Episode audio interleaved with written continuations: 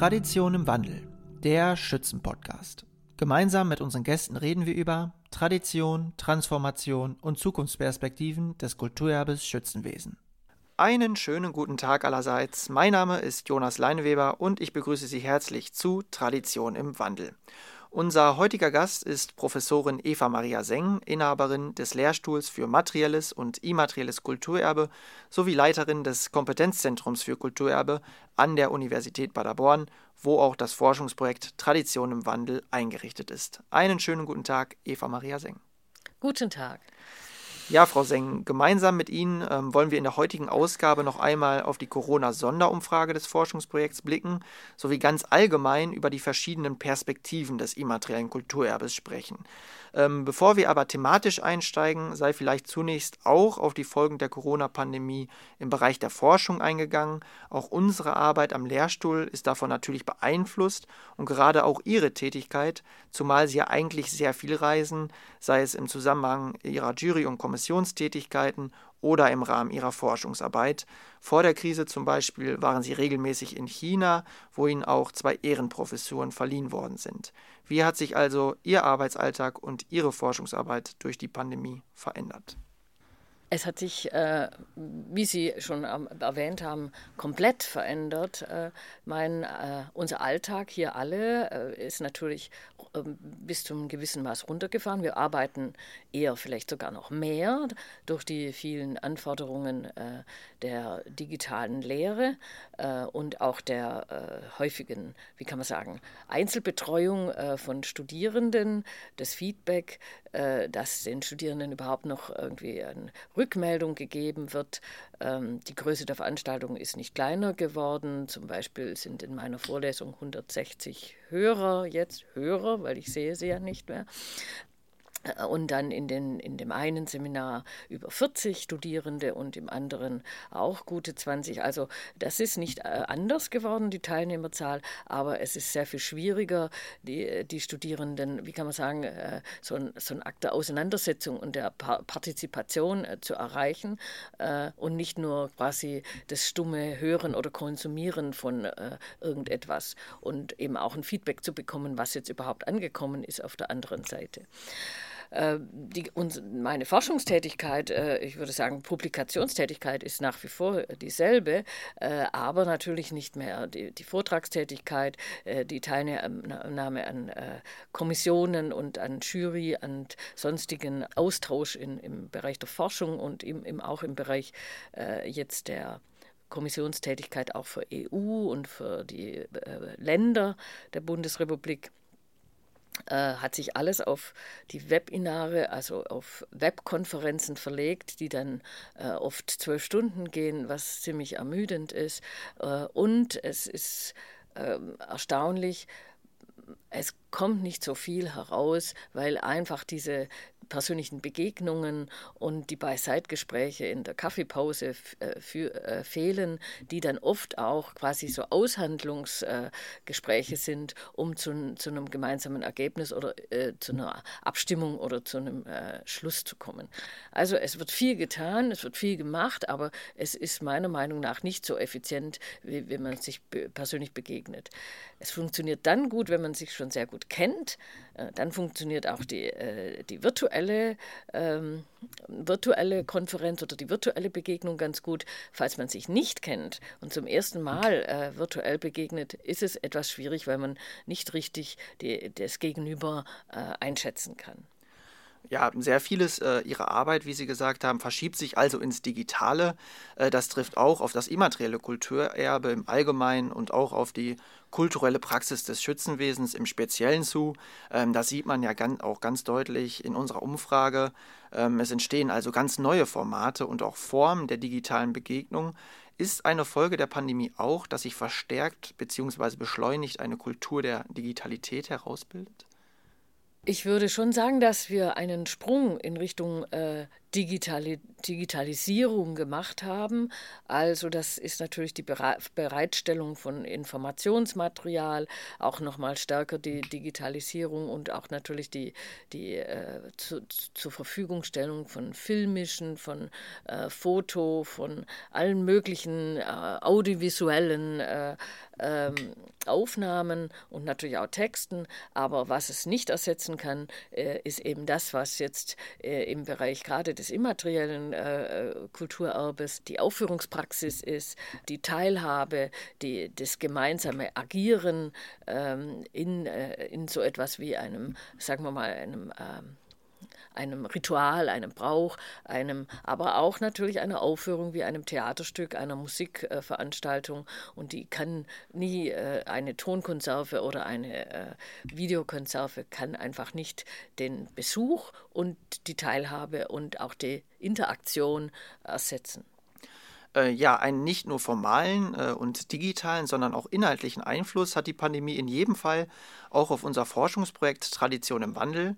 Also das, ähm, als das Projekt in diesem Jahr äh, anlässlich der dritten Projektphase verlängert wurde, haben Sie ähm, ja sehr stark dafür plädiert, neben den bisherigen Fragestellungen und Zielsetzungen auch die Folgen der Corona-Krise für das Kulturerbe Schützenwesen im Hinblick auf die Resilienz der Kulturform zu untersuchen.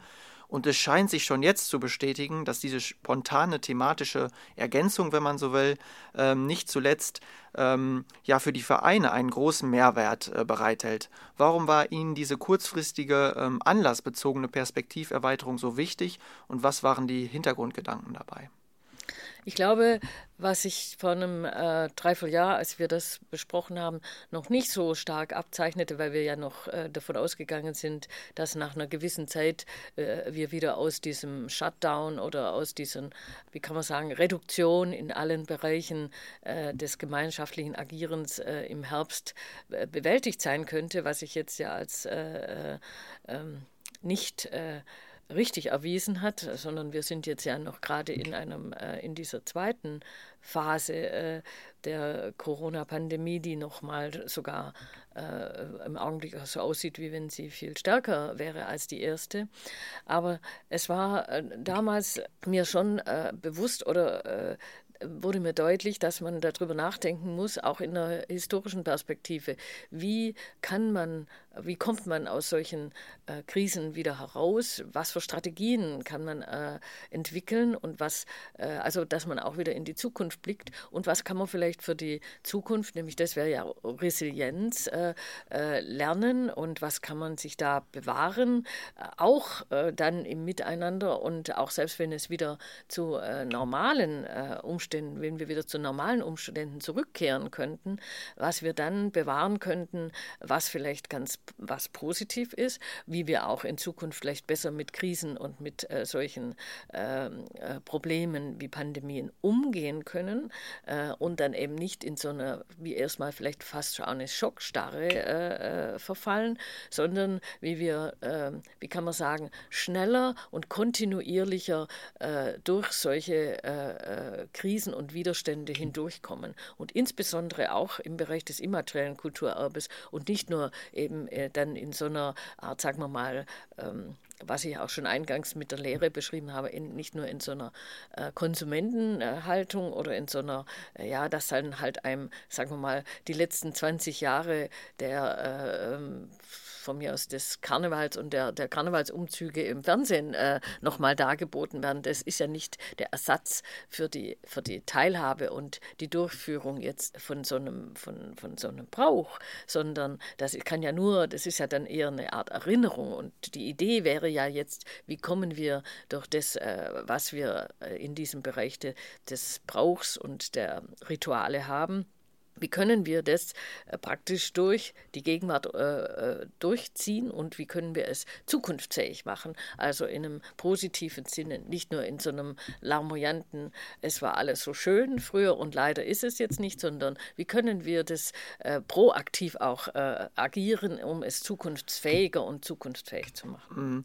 Genau, also ein bisschen flexibler zu werden, vielleicht auch ja. in der kulturellen Praxis. Ja. Also viele sind ja in so eine Art Schockstarre ähm, ähm, verfallen, also wie eigentlich alle Bereiche Bereiche der Gesellschaft. Aber immaterielles Kulturerbe, gerade ähm, gesellschaftliche Bräuche, Rituale und Feste betrifft das ähm, natürlich sehr stark. Den Begriff der Resilienz haben wir jetzt schon ähm, mehrfach genannt. Äh, vielleicht ähm, für die Hörer und Hörerinnen, die nicht so äh, im, im Forschungsbereich aktiv sind, wo, wobei der Begriff ja auch ähm, sehr viral geht momentan, ähm, ist es eigentlich sehr schwer zu definieren, weil ihn alle Disziplinen und äh, unterschiedliche Institute und äh, Bereiche jetzt auch versuchen, irgendwie für sich äh, zu nutzen. Aber man könnte sagen, also die Kulturform widerstandsfähiger zu machen und eben auch den Blick in die Zukunft zu richten. Also was kann man aus so einer Krise lernen, um in der Zukunft eben ähm, ja besser dazustehen als in der Gegenwart. Und nicht nur widerstandsfähiger, sondern eben auch die schnellere Erholung von Systemen. Mhm. Das meint ja auch äh, Resilienz. Also das ist ja eigentlich so eher aus Naturkatastrophen und solchen ja, äh, genau. Geschichten erwachsen. Oder Psychologie. Aber, oder, oder, oder, Psychologie. Wie mhm. kann man sich, äh, wie kann man sich mental auch, äh, wie kann man Krisen schneller bewältigen oder sowas. Und eben, wie können Systeme auch wieder schneller, wie kann man sagen, hochfahren fahren. Und das wäre jetzt ja aber im, im, im Bereich des immateriellen Kulturerbes. Ähm, wie kann man also quasi versuchen, äh, so ein Erbe auch durch Krisen hindurchzutragen und gleichzeitig dadurch äh, vielleicht sogar positive Effekte zu erlangen und vielleicht sogar dann den Mehrwert besser nochmal sichtbar zu machen, die, die an so einem, an so einem Brauch oder an, an so einem Erbe zu finden ist, wenn wir, wenn also Menschen miteinander gemeinsam agieren können, wenn sie miteinander zusammenkommen können und so weiter, was vielleicht vorher eher als Selbstverständlichkeit, was man dann sogar als Mehrwert und als besonderen ähm, ja, Gewinn auch äh, sehen kann. Mhm. Aber wir sind schon äh, mittendrin eigentlich in der Thematik. Ähm, bevor wir uns gleich einzelne Aspekte der äh, Corona-Sonderstudie anschauen, äh, möchte ich sie unseren Hörerinnen und Hörern äh, gerne aber noch etwas näher vorstellen. Ähm, sie haben Kunstgeschichte, Geschichte und empirische Kulturwissenschaft bzw. europäische Ethnologie in Tübingen und München studiert, wurden 1992 promoviert. Es folgten verschiedene Stationen als wissenschaftliche Mitarbeiterin und Assistentin an der Martin-Luther-Universität Halle-Wittenberg. Im Jahr 2000 haben sie dann habilitiert ehe sie 2005 die Professur für Kunstgeschichte der Neuzeit an der Universität Zürich vertreten haben, bevor sie dann 2006 dem Ruf an die Universität Paderborn gefolgt sind und dort den Lehrstuhl für materielles und immaterielles Kulturerbe eingerichtet und aufgebaut haben, um hier nur Auszüge ihrer Station und ihres Wirkens zu nennen. Ähm, eine für das Forschungsprojekt Tradition im Wandel nicht unerhebliche Frage ist, wie Sie eigentlich nach Paderborn und somit in die Region Westfalen gekommen sind. Sie haben es ja gerade genannt. Ich habe mich auf die Professur beworben und äh, fand es auch sehr spannend, äh, einen äh, ganz neu eingerichteten Lehrstuhl, äh, auch mit dann verbunden mit einem Masterstudiengang und aber eben auch einem ganz neuen Forschungsfeld, das nicht definiert ist, äh, praktisch aufbauen und bespielen zu können und überhaupt erst, äh, wie kann man sagen, definieren zu können. Ähm, das Ganze hat natürlich Vorgeschichte in meinen äh, äh, Fächern und in dem, wie ich auch zuvor schon wissenschaftlich gearbeitet habe, nämlich in dieser Kombination von materiellem und immateriellem. Und die Entwicklung der letzten Jahre zeigte ja auch, wie die Relevanz und, und auch die, die Akzeptanz und Wichtigkeit dieses ganzen Forschungsfeldes. Ähm, und Sie haben es ja schon erwähnt, wir haben hier äh, sehr große Forschungstrittmittel. Eines davon ist jetzt dieses neuere Tradition im Wandel. Wir haben den, die Weser-Sandstein äh, als globales Kulturerbe eingeworben, aber auch die Rekonstruktion äh, der Bibliotheken in Korvey, haben virtuelle Ausstellungen gemacht und so weiter und so fort und haben, äh, es ist ja auch hier dann vom Land die Landesstelle für immaterielles Kulturerbe eingerichtet worden.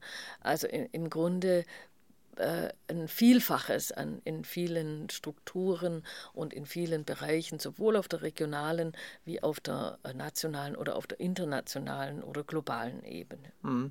Also was mir äh, immer jetzt auffällt, auch in der Arbeit in dem Forschungsprojekt, äh, die ich ja jetzt auch schon etwas länger betreibe, ja, dass die gesellschaftliche Relevanz, ähm, die, diese Forschungsschwerpunkte äh, immer sehr gegeben ist. Also ich äh, habe ja auch vorher im Bereich ähm, mittelalterliche Geschichte zum Beispiel etwas gemacht und ähm, da bin ich aber, also klar gibt es da auch die gesellschaftliche Relevanz, was man rauslesen kann, aber diese unmittelbare Betroffenheit, jetzt wie beim Schützenwesen, wo man wirklich ähm, ja sehr, sehr viele ähm, Mitglieder und äh, Schützen dann auch hat, ähm, die sich dafür interessieren, aber die auch diese Forschung bereichern. Das, ähm, finde ich, macht äh, ja diese Themen ähm, so aus, weil man ja wirklich ja, Menschen hat, mit denen man ins Gespräch kommt und die diesen Forschungsprozess dann wieder selbst beeinflussen.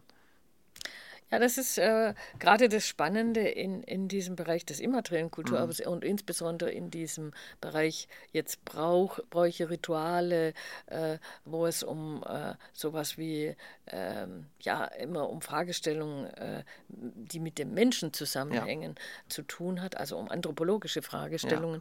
Ja. Ähm, und ähm, da ist es natürlich auch besonders interessant zu sehen, welche Auswirkungen und welche Wirkungen gerade als Bindekraft in einer Gesellschaft solche Phänomene haben, die eben gerade ähm, die es auch natürlich aufzuzeigen gilt und die es natürlich auch durch das, dass man sich damit beschäftigt, äh, den, den Trägern äh, dieses kulturellen Erbes erst vielleicht mal äh, auch verdeutlicht, in, in welcher Funktion sie sind und in Art, eine Art, wie kann man sagen, auch Selbstvergewisserung ihr eigenes kulturelles Erbe nochmal äh, äh, deutlicher macht und äh, aber auch natürlich für die Gesamtgesellschaft äh, deutlicher werden lässt, dass das eben nicht einfach nur so eine Spielwiese diese, sagen wir mal, für äh, Menschen sind, die vielleicht äh, zu viel Freizeit haben oder sowas, sondern dass das äh, Ganze eine gesellschaftliche Funktion hat. Ja, genau. Und das ist bei unseren Formaten, also die äh, Warsteiner Schützenkonferenz, die Vereinsworkshops, die wir machen, das ist dieser Prozess, genau den Sie angesprochen haben, der, der wird da richtig sichtbar. Also die ersten Veranstaltungen lassen sich gar nicht mehr vergleichen mit den, mit den äh, jetzt zuletzt, weil natürlich auch die Leute mit diesen Formaten mitgewachsen sind und mit in die Thematik eingestiegen sind. Und da war auch ein sehr, sehr großer oder ist ein sehr großer Mehrwert zu erkennen. Ähm, an Ihrem Lehrstuhl, Sie haben es äh, schon erwähnt, äh, ist auch die Landesstelle für immaterielles Kulturerbe im Auftrag der Landesregierung NRW angesiedelt, ähm, welche die Trägergruppen ähm, bei dem Bewerbungsverfahren unterstützt und Sie sind auch Vorsitzende der Jury, die die eingegangenen Bewerbungen evaluiert. Ähm, auch die Bewerbung des Schützenwesens wurde in Nordrhein-Westfalen eingereicht und 2014 ist das Schützenwesen in das Landesinventar NRW eingetragen worden und wurde 2015 auch in das Bundesverzeichnis des immateriellen Kulturerbes der Bundesrepublik eingeschrieben. Viele werden es aber auch in den Medien mitverfolgt haben. Die Bewerbung des Schützenwesens war zweifelsohne nicht reibungslos. Es, gab, es gab gerade beim Aspekt Teil, des teilweise nicht freien Zugangs zu der Kulturform Bedenken, die dann auch zu einer zeitweisen Zurückstellung des Antrags geführt haben. 2015 hat es dann ja letztendlich doch geklappt. Aber ich finde, gerade am Beispiel des Schützenwesens erkennt man sehr gut, dass alleine das Bewerbungs- und Einschreibungsverfahren äh, des immateriellen Kulturerbes sich auch auf die Kulturform selbst stark auswirken kann, oder? Ja, in dem Augenblick äh, würde ich sagen, wo Träger sich für irgendetwas bewerben, äh, setzen sie sich natürlich mit ihrem eigenen, äh, mit, ihrer, mit ihrem eigenen kulturellen Phänomen äh, auseinander, müssen es beschreiben, müssen es natürlich auch in so ein Antragsformular eintragen. Was ja nicht ohne ist, also das setzt ja, ja schon was voraus. Was, was, voraus, was voraussetzt, was natürlich auch eine historische Aufarbeitung mhm. voraussetzt, was überhaupt mal eine Definition, was machen wir eigentlich, was, wohin wollen wir oder was sind wir eigentlich, äh, voraussetzt. Und da sitzt dann schon äh, Presse, ein Prozess der, vielleicht auch der Reflexion, würde ich mal sagen, äh, mhm. ein ähm, und der, der Beschäftigung äh, mit dem eigenen Erbe, mit dem Phänomen, mit dem, was man eigentlich tut und macht und vielleicht auch nicht macht, ähm, was vielleicht äh, schon halb vergessen worden ist. Und äh, ich, ich, würde sagen, in einem ganz positiven Sinne äh, setzt dieser Beschäftigungsprozess mit dem eigenen Phänomen, mit dem kulturellen Erbe ein. Und natürlich durch die Beschäftigung sowohl von innen wie von außen wandelt sich äh, ein Erbe. Das haben Sie selber ja auch in Ihren äh, wissenschaftlichen Arbeiten gesehen, dass dann Dinge, die auf einmal äh, ähm, scheinbar so selbstverständlich sind, auf einmal in, in, in, einer historischen Perspektive dann auf einmal gar nicht mehr so selbst, ja. selbstverständlich waren genau. und man auf einmal entdeckt hat, nein, das sind ja gar nicht Dinge, die so immer so waren, sondern die sind nun gerade mal vielleicht ein, zwei Generationen alt. Man könnte es anders sagen. Der Wandlungsprozess ist ein stetiger in diesem Phänomen, jetzt sagen wir mal dem, dem Schützenwesen. Und es ist natürlich immer in der Auseinandersetzung mit der umgebenden äh, Gesellschaft und dem Wandel auch der Gesellschaft Gesellschaft wandeln sich auch solche Phänomene und natürlich äh, auch der Zugang zu solchen Phänomenen. Also sagen wir mal, früher äh, war das nicht eine Frage äh, ähm, der Geschlechtergerechtigkeit oder der, der Zugang von Frauen jetzt zu, zu Phänomenen, oder, sondern da war es vielleicht von äh, gewissen Teilen äh, der, der Bürger, äh, dass es eben nur ein gewisser Ausschnitt äh, mhm. überhaupt den genau. Zugang zu einem Phänomen hat. So ein bisschen elitär auch ja, der Zugang. Dass es vielleicht ja. elitär war und dass man, dass dann die, was weiß ich, die Handwerker oder die Gesellen oder die einfachen Leute die Arbeiter, ähm, äh, dass die auf einmal äh, Zugang zu diesen Phänomenen haben wollten. Und da gab es auch schon Transformationsprozesse in, in, in, die, in dieser Fragestellungen, weniger was die Geschlechter anging, als was jetzt die, die, äh, die Erweiterung in äh, äh, gewisser sozialer Schichten anging. Ähm, großen Einfluss auf die kulturelle Praxis des Schützenwesens hat zweifelsohne auch die Corona-Pandemie. Ähm, über die Beweggründe, äh, warum wir die Folgen der Krise für das Schützenwesen in Westfalen in unserem Forschungsprojekt berücksichtigen, haben wir ja eingangs schon gesprochen.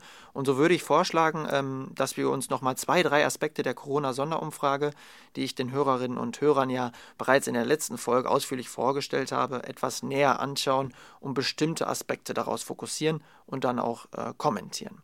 Ähm, vielleicht zu Beginn eine Frage zur Teilnahmebereitschaft.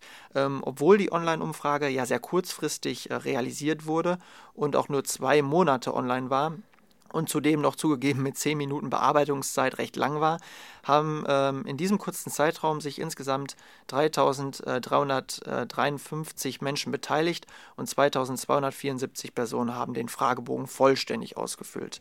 Ähm, kann man aus dieser hohen Teilnahmebereitschaft einen nach wie vor großen Stellenwert des Schützenwesens in der Region Westfalen herauslesen? Ich würde sagen ja und ich würde überhaupt sagen, dass die Bereitschaft äh, der äh, Schützen oder auch der äh, offensichtlich auch der weiteren Gesellschaft, sich bei solchen Umfragen zu beteiligen, die, die Teilnahme an der zuvor äh, gestarteten Umfrage war ja noch deutlich größer, die war natürlich auch etwas länger vorbereitet und nicht so kurzfristig, äh, aber überhaupt die erstaunliche äh, Rücklaufzahl bei diesen Umfragen lässt doch darauf schließen, dass es sowohl den Trägern Trägern selbst äh, ähm, darum geht, äh, eine Auseinandersetzung und eine Frage und einen Nachdenkensprozess mit ihrem eigenen Erbe zu starten oder überhaupt äh, äh, sich, also dass ihnen das das wert ist, dass sie sich damit auseinandersetzen.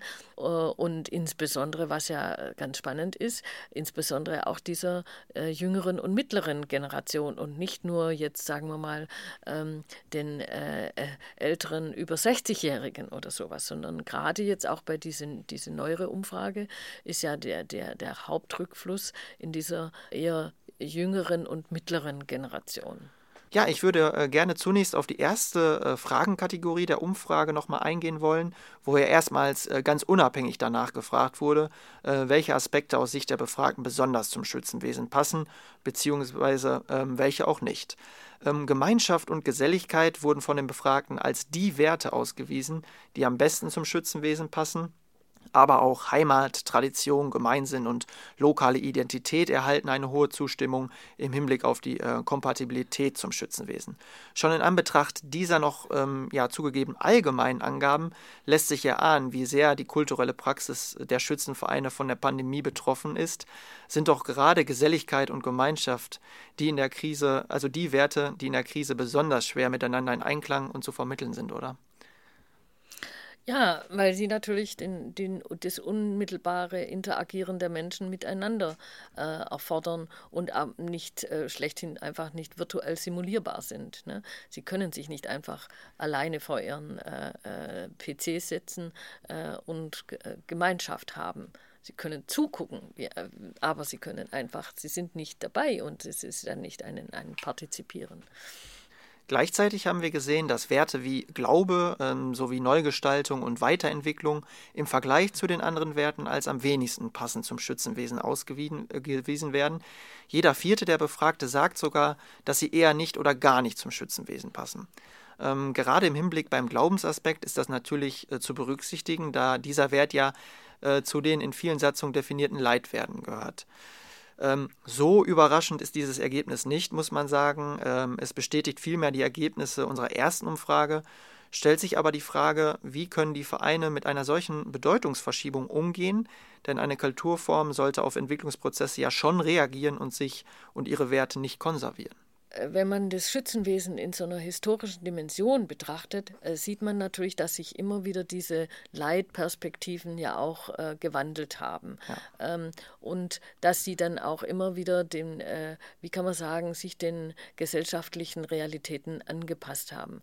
Und wir sind nun mal in, in einer Zeit, wo vielleicht, äh, wie, wie kann man sagen, Glaube äh, zielt ja eher auf vielleicht ähm, in der heutigen Zeit eher auf eine Multireligiosität und nicht auf einen Glauben oder eine Konfession, mhm. äh, sondern eher auf eine Erweiterung in diesem Bereich und das äh, und vielleicht sogar auf eine äh, in einer Zeit, wo immer weniger Menschen sich zu einer Konfession oder einer äh, Kirche oder einer äh, Religionsgemeinschaft äh, dazuzählen, sogar eher eine rückläufige äh, Bewegung, wobei dann offensichtlich gerade dieses, dieses regional verankerte, äh, dieser Bezug auf den, den Ort, auf die Herkunft und da ist es auch, wenn man so will, was die früheren um Umfragen ja auch oder was Wanderungsbewegungen gezeigt haben, insbesondere in so einem Land wie Nordrhein-Westfalen, wo ja immer wieder in Wellen Menschen äh, integriert worden sind, in, in, in, auch in dörfliche Gemeinschaften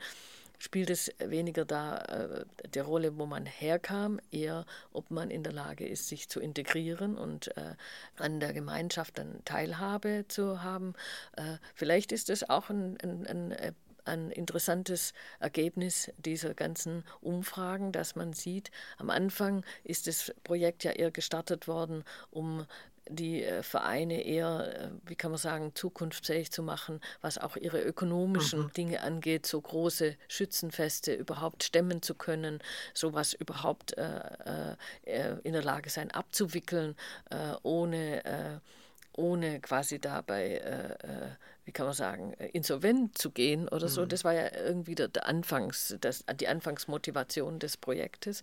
Äh, das, die hat, das hat sich ja total verschoben in eine andere Richtung, indem man jetzt mit den Inhalten, ja. mit äh, sich des, äh, des äh, Schützenwesens, mit ihrem, äh, wenn Sie so wollen, Labeling, wenn Sie diese drei Begriffe äh, Glaube, Sitte, äh, Heimat äh, sehen, äh, auseinandersetzen, die ja auch nicht so alt sind, wie sie scheinen, sondern eben nach dem Zweiten Weltkrieg in der Regel so eingeführt worden sind. Und sich offensichtlich die Gesellschaft so wandelt, dass auch und auch die dörfliche oder die, die die städtische Gesellschaft im Bereich des Schützenwesens sich so wandelt, dass es da offensichtlich äh, doch äh, äh, Prozesse gibt, äh, auch dort, äh, wie kann man sagen, Veränderungen vorzunehmen.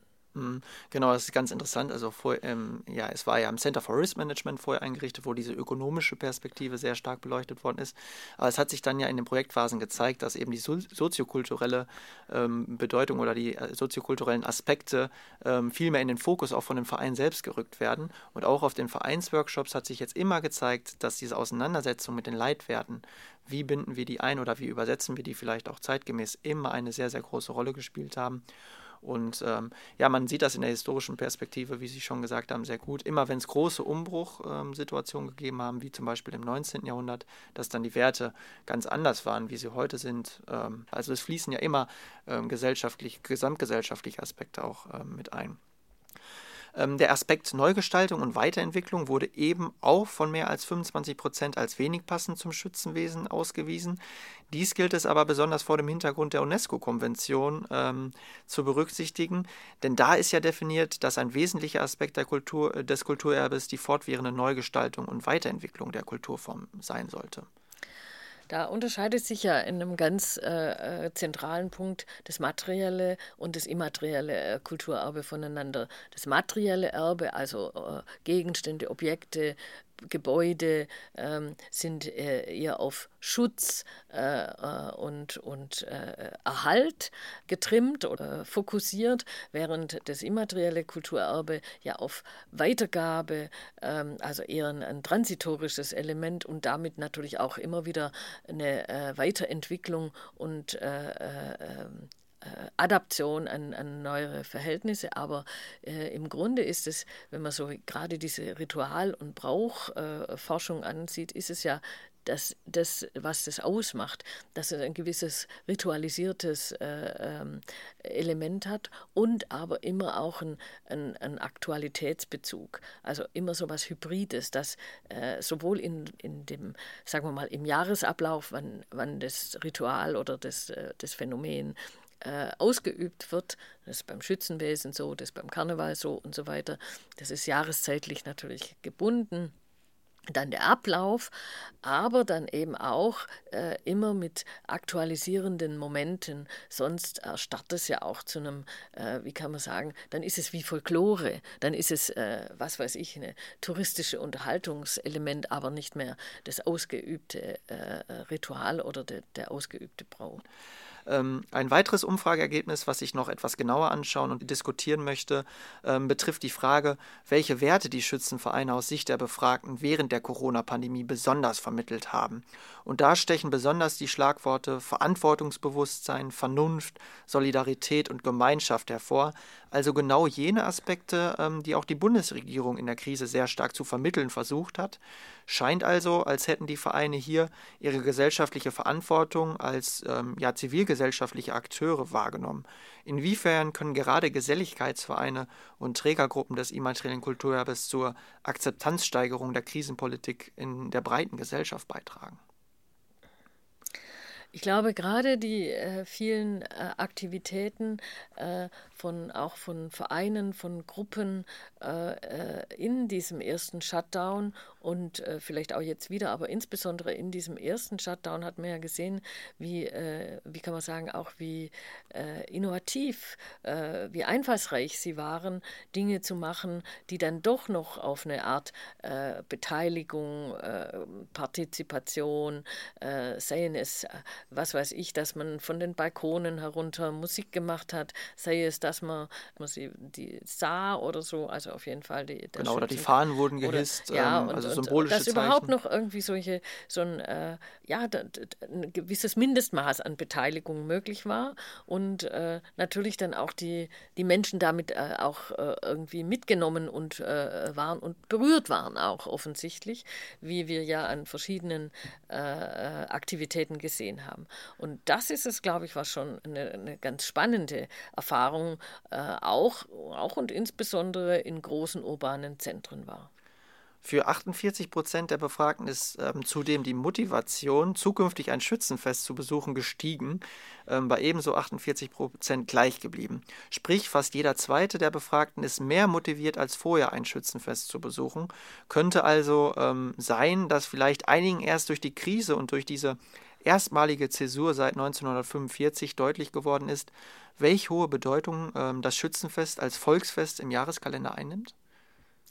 Ich glaube schon, dass äh, erst äh, durch, diese, durch diese Krise äh, vielfach der Wert von solchen scheinbar äh, selbstverständlichen Dingen äh, ähm, einem sich erst dann richtig vermittelt hat. Und äh, es bleibt spannend äh, abzuwarten, was die nächsten Jahre bringen, wenn wir hoffentlich wieder zu einer äh, äh, Normalität, die natürlich nie wieder die sein wird wie zuvor, sondern eine andere Qualität haben wird. aber was wir dann erfahren werden, wie dann Menschen, ob dann wirklich die Teilhabe so groß ist oder, oder die also dass, dass dann, sagen wir mal, solche Ergebnisse würden ja äh, ähm, erwarten lassen, dass nahezu 80 oder 100 Prozent am Ende eines, eines Dorfes oder sonst was sich an, an solchen Festivitäten beteiligen. Das äh, bleibt abzuwarten, ob das wirklich so ist. Aber es scheint doch wirklich diese, dieses Miteinander und äh, dieses, diese menschliche Begegnung in unterschiedlichen Formen einen, einen großen äh, neuen Wert bekommen zu haben. Für 25 Prozent ist zudem die Bedeutung der Schützenvereine in der Pandemie gestiegen, also ähm, die Bedeutung der Vereine als solches, für 62 Prozent gleich geblieben und für 13 Prozent gesunken. Ähm, wie lässt sich aus Ihrer Sicht erklären, dass die Bedeutung der Vereine doch für jeden Vierten gestiegen ist, wenn doch eigentlich die meisten Veranstaltungen der Vereine in diesem Jahr ausfallen mussten? Also seit, seit längerem haben die Vereine ja eigentlich große Schwierigkeiten gehabt, auch insbesondere äh, jüngere Mitglieder zum Eintritt zu bewegen und zur Mitarbeit. Also das Vereinswesen war ja jetzt nicht ein Problem der Schützen, sondern oft äh, vieler Vereine, dass, dass die Teilhabe an einem Fest oder so war vielleicht schon gegeben, aber dann die Mitarbeit in so einem Verein war vielleicht eher, eher rückläufig in der, in der Bevölkerung. Vielleicht hat das sogar einen gewissen Umkehrungsprozess, dass man sieht, dass dieses Ehrenamt, diese Beteiligung an, an solchen Vereinen, an, an so einer Gestaltung auch von, von Aktivitäten positiven Effekt hat und dass das vielleicht auch äh, jetzt viele Menschen als, als, als Bedürfnis äh, äh sehen. Wir werden sehen, was sich, äh, was sich daraus entwickelt dann. Mhm. Weiterhin haben wir ja auch gefragt, welche Entwicklungen aus Sicht äh, der Befragten eintreten könnten, wenn auch im nächsten und übernächsten Jahr die kulturelle Praxis der Schützenvereine stark eingeschränkt ist und Veranstaltungen wie die Schützenfeste ausfallen müssen. 83 ähm, Prozent der Befragten befürchten dann, dass das kulturelle Angebot in ihrem Wohnort zurückgeht und eine deutliche Mehrheit der Befragten befürchten auch, dass das Gemeinschaftsgefühl sowie der Zusammenhalt in ihrem Wohnort sinkt oder gar einen Attraktivitätsverlust des Ortes einsetzen könnte. Ähm, kann man an diesen Werten erahnen, welche soziokulturelle Funktion die Schützenvereine, aber auch Geselligkeitsvereine im Allgemeinen gerade in den ländlichen Regionen Westfalens einnehmen? Offensichtlich ist es ja so. Also die, die, diese, äh, diese Äußerungen lassen ja darauf schließen und es zeigt natürlich umso mehr, dass man sich über Fragen der Resilienz äh, Gedanken machen muss und dann auch äh, eine vielfältige Formen der hybriden Teilhabe sich überlegen muss, auch als äh, Vereine, wie, wie man durch solche äh, Krisensituationen kommt irgendwie. Also wie dann so in Kleingruppen vielleicht eine Möglichkeit des Zusammenfindens möglich ist, aber gleichzeitig mit den Möglichkeiten des Digitalen vielleicht unterschiedliche Arten von Mischformen entwickelt werden könnten, um dann durch so eine Krise durchzukommen und dann auch das Ganze quasi zu bewahren, weiterzugeben und am Schluss auch wieder hochfahren zu können und äh, wieder zu früheren, größeren Veranstaltungen zurückkehren zu können. Mhm. Ähm, wenn wir vielleicht noch genauer auf die Bedeutung äh, der in diesem Jahr ausgefallenen Schützenfeste blicken, ähm, dann geben mit 90 Prozent äh, die meisten der Befragten an, dass sie das Schützenfest vor allem als Ort der Begegnung mit Freunden vermisst haben ähm, weitere Aspekte, die mit über 80 Prozent besonders vermisst wurden, waren eben Geselligkeit, Gemeinschaft und auch das Erleben von Traditionen und Ritualen. Ähm, insbesondere letzteres scheint also auch in unserer heutigen Zeit ein sehr relevanter Aspekt zu sein. Ähm, welche Funktion und Wirkung nehmen Bräuche und Rituale in unserer heutigen Gesellschaft aus Ihrer Sicht ein? Also ich glaube nach wie vor ne, nehmen Sie natürlich eine strukturierende, den Ablauf äh, äh strukturierende äh, Form ein. Also ohne, es ist äh, und also es ist ein Anlass, der überhaupt erst äh, den Anlass schafft, sich zu treffen, zusammenzukommen und auch so ein Anlass und auch so eine Begegnung braucht einen Ablauf. Mhm. Und dieses das, was man Ritual nennt und was man dann auch in äh, ritualisierenden Ablauf nennt. Und das ist, glaube ich, auch ganz wichtig, dass man das hat. Und eben, äh, da kommen wir wieder zurück auf unser, unser vor, vorher äh, erörtertes Phänomen, dass wir sowas brauchen, so einen ritualisierten Ablauf, wo dann auch jeder weiß, wie es jetzt vorangeht und wie er sich in der jeweiligen Situation zu verhalten hat. Und dann brauchen wir aber auch erneuernde Elemente, um das Ganze nicht erstarren zu lassen in so einem äh, Folklore folkloristischen, äh, also das ist ja dann einfach gar kein, äh, das ist ja nicht mehr das Gemeinsame und das äh, Interagieren miteinander, sondern dann ist es eigentlich eine, eine, tote Geschichte, die einfach so abläuft wie eine äh, äh, für eine touristische Aufführung, was weiß mhm. ich, und nicht eine, ein, ein Miteinander. Ich fand ähm, sehr interessant, dass Sie auch das Strukturgebende angesprochen haben. Also man könnte auch sagen, das Rahmensetzende, ähm, was auch Zeit und Raum irgendwie ja. Ähm, ja. Ähm, strukturiert. Und das haben ja auch ganz viele ähm, Schützen auch in den Workshops bestätigt. Das ganze Jahr ist irgendwie so dahin geplätschert. Es gab aber irgendwie nicht diese, ja, diese Abwechslung zum Alltag, ähm, diese Rahmensetzung durch die Rituale, dass man weiß, okay, im Mai haben wir unser äh, Schützenfest, in, in dem, im Herbst unsere Versammlung, sondern es plätscherte irgendwie alles ohne dieses strukturgebende Element hin. Ja, und vielleicht auch natürlich, dass man dann so eine gewisse, sagen wir mal, so eine gewisse Aufregung kommt. Das ist ja bei allen diesen Dingen, auch bei, äh, ähm, also bevor dann das Fest startet, dass man dann, äh, dann intensiviert äh, die Arbeit an diesem Fest, äh, die, äh, die, natürlich auch die Aktivitäten, mhm. die, die äh, das Einbringen der verschiedenen Mitglieder und dann, dass der Ablauf dann durchstrukturiert wird, dass manche Dinge auch einfach gemacht werden müssen müssen, was weiß ich, ein Festzelt aufgebaut und, ja, und, und, und. Das ist und. ja auch immer mit Gemeinschaft und Geselligkeit ja. verbunden dann. Ne? Und, und ja, und arbeiten am, am, ja. äh, am Fest, am, am, äh, am Verein, an, an ähm, und dann, das ist dann natürlich dann die Durchführung und am Ende dann vielleicht auch eine Art ähm, äh, und dann auch in der Durchführung auch der Wandel kommt. Und jetzt ist einfach so ein, so ein quasi Abwarten und Nichts oder so, oder so eine, so eine Stille auch, äh, so eine, ähm, ja, so ein Runtergefahrensein. Und das ist, glaube ich, etwas, was äh, den meisten am, am schwer zu schaffen macht. Ja, also diese äh, Umfrageergebnisse, also dass das Treffen mit Freunden, das Wiedersehen von Personen, Geselligkeit und Gemeinschaft in diesem Jahr durch den Ausfall äh, der Schützenfeste am meisten vermisst wurde, ähm, ja, scheinen auch da, äh, das zu bestätigen, was der Historiker äh, Malte Thiessen, der ähm, jetzt in der Pandemie ein sehr gefragter Mann ist, ähm, bereits in äh, seinem Aufsatz 2015 geschrieben hat, nämlich, dass Seuchen die ähm, sozialsten aller Krankheiten und ein Seismograph des Sozialen sind. Und ich finde, das ist eigentlich äh, sehr passend, weil man daran sieht, ähm, dass Geselligkeit und Gemeinschaft eben nicht so möglich sind.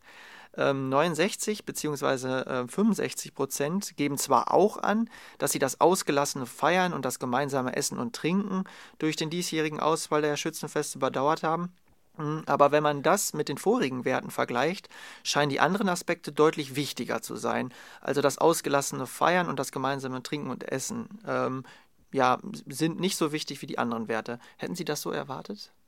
Ja, offensichtlich äh, sehen Sie ja daran, dass der Mensch ein Gemeinschaftswesen ist. Gegessen und getrunken hat er natürlich auch jetzt in Pandemiezeiten und wie wir wissen, nicht zu wenig. Äh, äh, die, die, diese Industrie hat ja nicht äh, besonders gelitten, also ja. insbesondere die Lebensmittelindustrie. Ähm, aber es fehlt offensichtlich die, dieses Gemeinsame. Und das ist natürlich aber auch, würde ich sagen, auch im gemeinsamen Essen und Trinken ist natürlich mhm. dieses Gemeinschaftsstiftende. Das gehört ja zu einem Fest dazu, mhm. dass man äh, gemeinsam dann isst und trinkt also eigentlich kann man es gar nicht daraus ja, trennen, ja. weil Gemeinschaft und Geselligkeit wird ja automatisch mit diesen Elementen. Ich meine, äh, das verbunden. Schützenfest hat ja natürlich alle diese ritualisierenden Elemente von so einem äh, Fest, also dass man einen Umzug macht, dass man, äh, dass es dann dieses Schießen gibt und dass es am Ende dann in ein äh, Fest mit Essen und Trinken mündet und Musik und äh, vielleicht auch Tanz und so weiter. Äh, also das hat ja alle diese, diese Elemente in sich. Von daher glaube ich nicht, dass man das einfach so auseinander trennen kann. Mhm. Ähm, zum Abschluss würde ich gern noch auf eine Fragegruppe zu sprechen kommen, äh, die wir explizit nur an Vorstände gerichtet haben. Und zwar geben 30 Prozent der befragten Vorstandsmitglieder an, im Rahmen ihrer Vorstandsarbeit äh, aufgrund der Corona-Pandemie an einer Videokonferenz teilgenommen zu haben.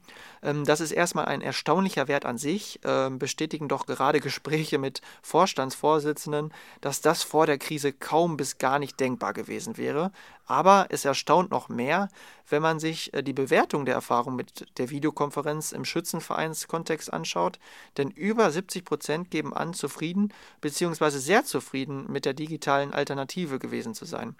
Ähm, könnten sich daraus auch Potenziale im Hinblick auf die digitale Teilhabe ergeben? Ich denke schon, dass wir natürlich jetzt durch die Vielfalt, also durch die vielen Formate auch von digitalen äh, äh, Konferenzen, digitalen äh, ähm, digitalem Austausch äh, jetzt durch exerziert haben, durchgeprobt haben im letzten halben, dreiviertel könnte ich mir vorstellen, dass es gerade für das Vereinswesen eine durchaus interessante Erweiterung wäre, außer dem, der, dem persönlichen Treffen in, in solchen Sitzungen oder in solchen, ja, Sitzungen sind es ja vor allen Dingen, äh, dann auch die auswärtigen Mitglieder äh, äh, mit ins Boot zu nehmen und äh, damit ähm, neben diesem realen Ort einen virtuellen Ort oder diesen realen Ort mit, mit virtuellen Orten zu verbinden und damit ihre Mitglieder, die eben nicht anwesend sein können, äh, auch mit ins Boot zu nehmen. Hm, genau, und das war ja das Ausschlusskriterium Nummer eins vorher eigentlich immer, man wohnt nicht in dem Ort, dann kann man auch kein Ehrenamt im, im Sinne eines Vorstandsposten wahrnehmen. Ja, oder ich trete dann aus, weil ich nicht genau, mehr teil, ja. teilnehmen kann oder weil ich nicht genügend teilnehmen kann oder sowas. Das, äh, und das wäre jetzt zum Beispiel ein, ein Instrument, was man sich durchaus äh, produktiv in, in, in die Zukunft mitnehmen könnte. Mhm. Äh, vielleicht noch ein Aspekt. Äh, 58 Prozent äh, der Befragten befürchten bei einem anhaltenden Pandemiegeschehen im nächsten und übernächsten Jahr auch einen Traditionsverlust äh, in den Schützenvereinen. Ähm, das ist schon ein deutliches Risiko, also bei diesem Szenario, was ja gar nicht mehr so unwahrscheinlich scheint äh, zum jetzigen Zeitpunkt, gerade wenn man auch äh, noch einmal in die UNESCO-Konvention schaut, wo ja eben auch ähm, festgeschrieben ist, ja, dass es insbesondere um die lebendige Weitergabe von Generation zu Generation, wie Sie schon richtig gesagt haben, ähm, geht. Also ist das wirklich ein großes Risiko, was Sie auch befürchten? Also es ist natürlich ein Risiko, wenn etwas völlig abbricht, aber es gab ja auch schon frühere Zeiten äh, und Probleme, Kriege, andere Krisen, wo, wo äh, äh, wo Feste und, äh, und äh, Veranstaltungen ausgesetzt worden sind äh, oder Katastrophen oder mhm. sowas äh, und die sich danach auch wieder äh, erholt haben. Gerade deswegen muss man, glaube ich, sich darüber nachdenken und auch natürlich fit machen für solche Strategien der, der Überwindung von Krisen und Katastrophen. und ich würde, das wäre jetzt eher die Frage, aber auch da wissen wir auch, dass es dann das Phänomen des, der, der Reinvention of Tradition gibt. Mhm. Äh, aber die lange Unterbrechung oder die langzeitige Unterbrechung von, von äh, so einem äh, Vereinswesen oder von so einer Tradition wäre in der Tat dann äh, ein Problem. Ja, ich denke, äh, jetzt haben wir einige sehr interessante Aspekte der Corona-Sonderumfrage noch einmal näher fokussiert und auch kommentiert. Einen ausführlicheren Überblick ähm, haben wir euch ja bereits in der letzten Folge gegeben und auch ähm, euch ja ähm, in der Präsentation mit den Ergebnissen über unseren Newsletter äh, zugänglich gemacht. Ja, abschließend an Sie, ähm, Frau Seng, ähm, vielleicht äh, eine finale Frage. Was glauben Sie, überwiegen die Risiken oder die Potenziale der Pandemie, gerade für das immaterielle Kulturerbe? Ich glaube, äh, äh, wir werden lernen, mit, äh, äh, mit diesen Risiken und mit so einer pa Pandemie umzugehen. Und ähm, wir werden, ich will nicht sagen, äh, besser daraus hervorkommen. Nein, wir werden schon, also wir werden Ideen und Strategien entwickeln, wie wir mit solchen äh, Risiken um, umgehen lernen und wie wir dann auch wieder quasi ähm, hoffentlich vielleicht nicht gestärkt, vielleicht eher erneuert aus dieser, aus diesen, aus dieser Krise hervorgehen. Ja, ein super Schlusswort, äh, wie ich finde. Äh, ich bedanke mich ganz, ganz herzlich für das gute Gespräch. Dankeschön. Ja, liebe Hörerinnen und Hörer, ähm, das war Tradition im Wandel. Wir hören uns zur nächsten Folge, wenn Sie mögen. Bis dahin, bleiben Sie gesund. Tradition im Wandel, der Schützen-Podcast. Gemeinsam mit unseren Gästen reden wir über Tradition, Transformation und Zukunftsperspektiven des Kulturerbes Schützenwesen.